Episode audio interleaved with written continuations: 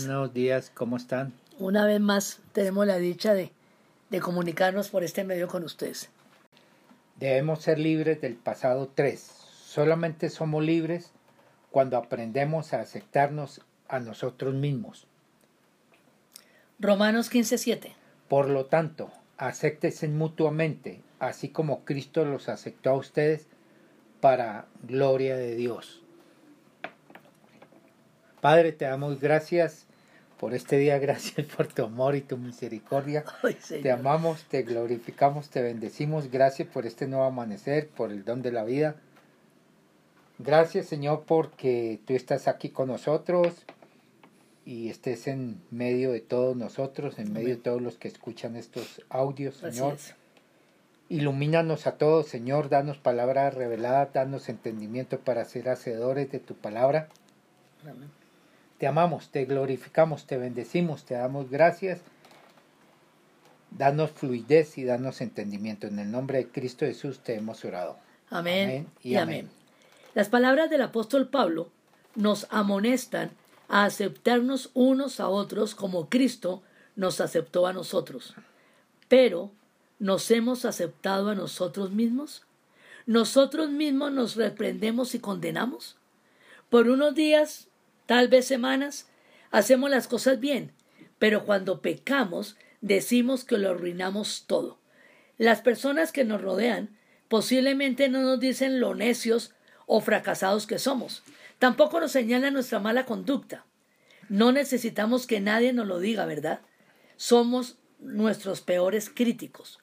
Pero aunque sabemos que Dios nos ama y ha sacrificado su Hijo por nosotros para que seamos libres en Él, nos comportamos de esa manera. Aprender acerca de la gracia de Dios y de su amor incondicional, sin importar lo que hemos hecho o hagamos, es lo que nos lleva a vernos como perdonados, amados y aceptados. Pero posiblemente hemos pasado un largo tiempo sin vivir esa verdad. Necesitamos aceptarnos a nosotros mismos como Dios nos ha aceptado y esa será una experiencia liberadora que sin lugar a dudas cambiará nuestras vidas. Hemos escuchado a muchas personas decir, no puedo aceptarme a mí mismo. Nosotros les decimos, ¿en qué se basa para no aceptarse? ¿Es en sus fracasos o pecados pasados? Por lo general, la base de nuestra autocondenación y las acusaciones de Satanás son por nuestra incapacidad de lograr la perfección. ¿Cómo podemos aceptarnos legítimamente? De la misma manera que Dios lo hizo, aceptarme como soy.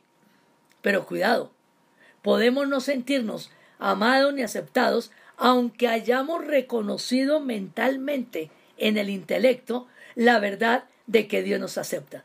Pastor, repitamos Romanos 15:7. Por lo tanto, acéptese mutuamente, así como Cristo los aceptó a ustedes para gloria de Dios. Entendemos que como Dios no podía admitir nuestro pecado, entonces Cristo fue a la cruz y murió por ellos. Entendemos también que como Dios no podía aprobar nuestra vieja naturaleza, entonces Cristo resucitó para que tengamos una vida nueva y seamos participantes de su naturaleza divina. Dios nos aceptó sobre esa base y así podemos aceptarnos nosotros mismos. Cuando somos conscientes de haber recibido o de recibir el perdón de Dios, nosotros también nos perdonamos a nosotros mismos. Si sabemos que no hay condenación para los que estamos en Cristo Jesús, ¿qué dice Romanos 8.1? Por lo tanto, ya no hay ninguna condenación para los que están unidos a Cristo Jesús. Entonces, la pregunta es, ¿por qué nos condenamos o por qué recibimos condenación de otros? Colosenses 2.18. No dejen que les prive de esa realidad ninguno de esos que se ufanan de fingir humildad y adoración de ángeles. Los tales hacen alarde de lo que no han visto y envanecidos por su razonamiento humano. Vivir con condenación y vergüenza no nos da salud mental, ni es un medio para dejar de pecar. La, la respuesta de Dios no es usar la culpa para motivarnos a esforzarnos más. Colosenses 2.23. Tienen sin duda apariencia y sabiduría con su afectada piedad, falsa humildad y severo trato del cuerpo, pero de nada sirve frente a los apetitos de la naturaleza pecaminosa. Los buenos papás, digámoslo así, no siempre están contentos con la conducta de sus hijos, pero los aman y aceptan por quienes son. Ahora, los papás que basan su amor y aceptación en la conducta de sus hijos crearán una falsa motivación para el crecimiento de un hijo que intentará ganar su aprobación. Nadie puede llenar esa medida. Por eso, en ese hijo persistirá durante su desarrollo y formación el sentimiento de no ser amado ni aceptado. Aceptarnos como Dios nos acepta no significa que hemos alcanzado la perfección, ni mucho menos que debemos tomar a la ligera el pecado y la santidad, ni excusarnos por él. Lo que significa es que hemos recibido el amor y la aceptación incondicional de Dios. Esto es muy importante tenerlo bien claro y por lo tanto creerlo y vivirlo en nuestra madurez y crecimiento en Cristo. Nosotros como cristianos vivimos de una forma que le agrada a Dios porque nos sentimos amados y aceptamos, aceptados por Él, no para ganar su aceptación ni su amor, de lo cual somos incapaces. De esta manera podemos aceptar a los demás como Dios nos ha aceptado a nosotros. demos de gracia, damos de gracia lo que hemos recibido de gracia. Pero además necesitamos tener claro que no podemos justificarnos a nosotros mismos porque ya hemos sido justificados. ¿Qué dice Romanos 5.1, pastor? En consecuencia, ya que hemos sido justificados mediante la fe, tenemos paz con Dios por medio de nuestro Señor Jesucristo. Hemos enseñado hasta aquí, en este tema de ser libres del pasado, que tenemos que reconocer y aceptar las equivocaciones y asumir las consecuencias, porque si nos quedamos justificándonos, es como quedarnos en la negación que ya la explicamos. Es duro admitir que estamos equivocados si tratamos de justificarnos a nosotros mismos. Cuando fallamos, cuando pecamos, tratamos de explicar y justificar nuestra conducta pecaminosa. Culpamos a los demás y siempre buscamos una excusa. No se olviden que una excusa es una mentira. Entramos en el juego del juzgamiento como si los demás nos juzgaran. Queremos marcarles sus pecados y denigrarlos y además pensamos, yo no soy tan malo. Los demás hacen lo que yo hago y cosas aún peores. Cristo murió por nuestros pecados, no por nuestras excusas. Si seguimos dando excusas, lo que estamos diciendo es yo no soy malo, yo no necesito un Salvador. Sin Cristo, todo lo que podemos hacer es fallar y pecar. Debemos confesar y admitirlo libremente. La confesión es necesaria para poder experimentar los beneficios de la muerte de Jesús por nuestros pecados. Nos lo dice Primero de Juan 1.9, pastor. Si confesamos nuestros pecados, Dios que es fiel y justo, nos los perdonará y nos limpiará de toda maldad. Atención, lo opuesto de la confesión no es el silencio, sino la racionalización. las cárceles están llenas de personas inocentes que dicen ser solo víctimas del sistema judicial corrupto. El sistema de pensamiento es la vida no fue justa conmigo. Podemos racionalizar cualquier cosa, pero la pregunta es, ¿por qué hacerlo cuando ya hemos sido justificados? Para rumiar. Estas tres cosas, el amor, la aceptación y la justificación de Cristo en nosotros a través de la cruz del Calvario, son las que deben estar claras en la mente y en el corazón del cristiano nacido de nuevo para ser una nueva criatura en Cristo y que las cosas viejas de su baja autoestima, sus excusas y su justificación y negación sean parte del pasado. Ya lo viejo ha pasado. Que hoy en Cristo tenga un nuevo estilo de vida y de pensamiento. Enseña el pastor André Molina que la fe del cristiano mira hacia adelante, no hacia atrás que no nos debemos anclar en el pasado. Así se encuentren cosas buenas en él, debemos ser libres del pasado. Todos sabemos que vivir con el pasado a cuestas paraliza, estanca, produce temor. Desde el primer día de esta enseñanza dijimos que no podemos arreglar el pasado, pero que podíamos ser libres de él para ser útiles en la obra del Señor. La palabra justificado significa ser declarado inocente o libre de culpa. Es imposible justificarnos a nosotros mismos porque no somos inocentes. Romanos 3:23, ¿qué dice, pastor? Pues todos han pecado y están privados de la gloria de Dios. La única defensa para nuestro fracaso y pecado es Cristo. Entonces, ¿por qué algunos cristianos viven alegres, con gozo, en paz, tienen vidas confiadas y seguras, y otros cristianos son carcomidos por la culpa y el remordimiento? Hay que responder que los cristianos, alegres, confiados, seguros, miran a Cristo para su defensa. Los cristianos derrotados tratan de justificarse o piensan que son cristianos pecadores, malos, porque le fallan todos los días a Dios. La Biblia nos dice que hemos sido limpiados de una conciencia culpable y podemos venir a Dios con un corazón sincero en plena certidumbre de fe. Leamos lo textual en Hebreos 10, 19 al 22, por favor, pastor, una vez más. Así que, hermanos, mediante la sangre de Jesús tenemos plena libertad para entrar en el lugar santísimo, por el camino nuevo y vivo que Él nos ha abierto a través de la cortina, es decir, a través de su cuerpo, y tenemos además un gran sacerdote al frente de la familia de Dios. Acerquémonos pues a Dios con corazón sincero y con la plena seguridad que da la fe, interiormente purificados de una conciencia culpable y exteriormente lavados con agua pura. Nosotros no nos podemos salvar a nosotros mismos. No nos podemos limpiar a nosotros mismos. No nos podemos justificar ni libertar a nosotros mismos. La buena noticia es que no necesitamos hacerlo. Jesucristo ya lo hizo por nosotros. Solo necesitamos confiar en Él como nuestra defensa segura y creerle que ya nos justificó por la fe. Lamentablemente muchos cristianos viven como si Dios les hubiera perdonado sus pecados pasados, pero mantienen un registro de los presentes y seguramente los encontrará culpables por los futuros. Cuando Cristo murió una vez por todos nuestros pecados, preguntamos, ¿cuántos de esos pecados en ese tiempo eran futuros? Todos. Leámoslo en Romanos 6, 1, 2. ¿Qué concluiremos? ¿Vamos a persistir en el pecado para que la gracia hunde? De ninguna manera. Nosotros que hemos muerto al pecado, ¿cómo podemos seguir viviendo en él?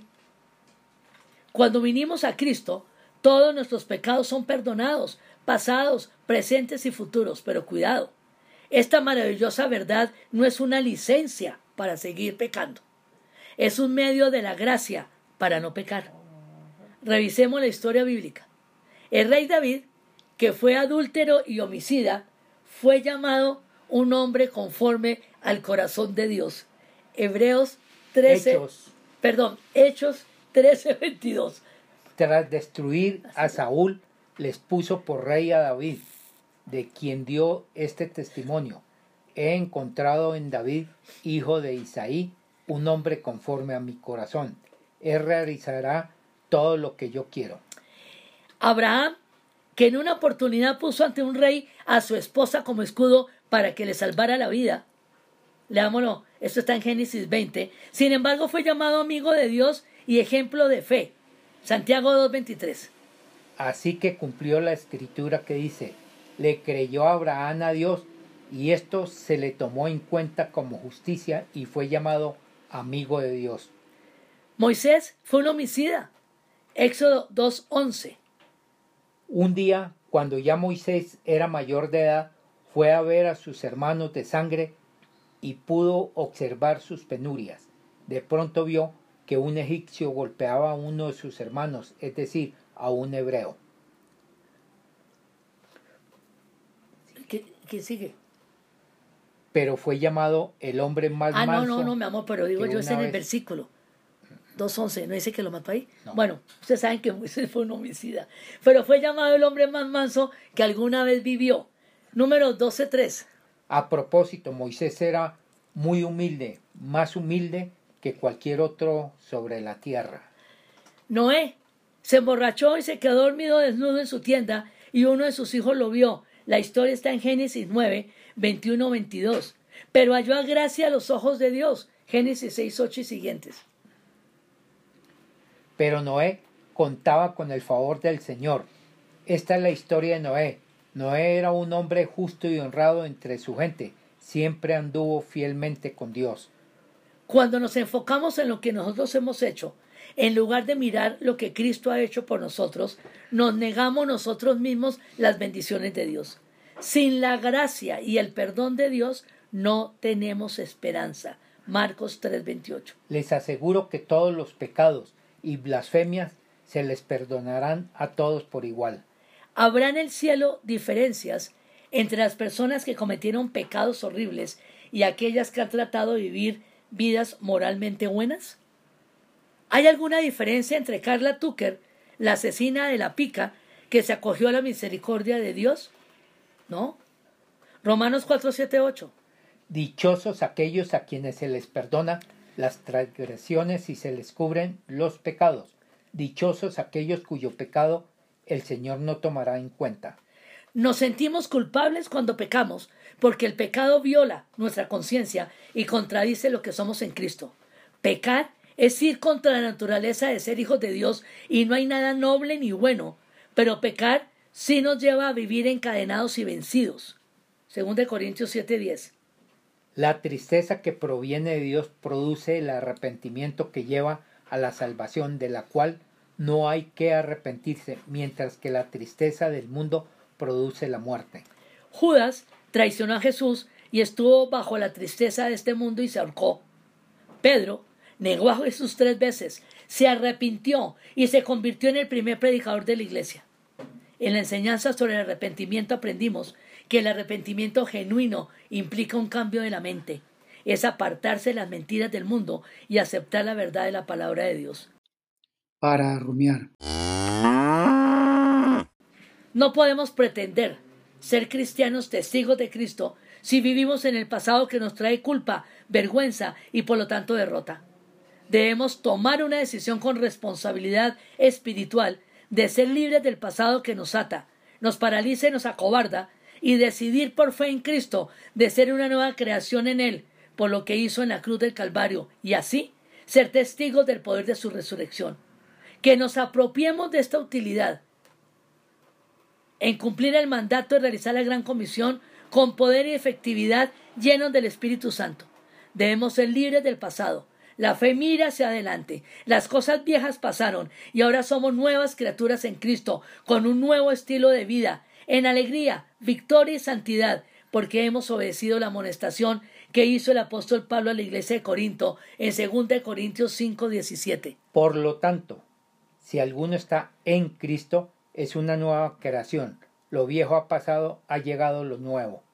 Aprendimos la interpretación de Pablo. Salgan en medio de ellos y apártense. Somos libres del pasado cuando aceptamos por fe lo hecho por Jesús en la cruz y cambiamos nuestro estilo de vida y así como realmente, y es así como realmente nos convertimos en nuevas criaturas. Si has recibido a Cristo en tu corazón, eres un hijo de Dios. Si no lo has recibido, te invito a que hagas esta oración de todo corazón, diciéndolo con la boca y creyéndolo en tu corazón, y así nos da el derecho de ser hijos de Dios. Repite conmigo, Señor Jesucristo, gracias porque ahora entiendo que me amas y te necesito. Gracias porque moriste en la cruz por mis pecados. Te abro la puerta de mi corazón y te recibo como mi Señor y Salvador. Te cedo el trono de mi vida. Hazme la persona que tú quieres que yo sea. Gracias por darme vida eterna. Amén y amén.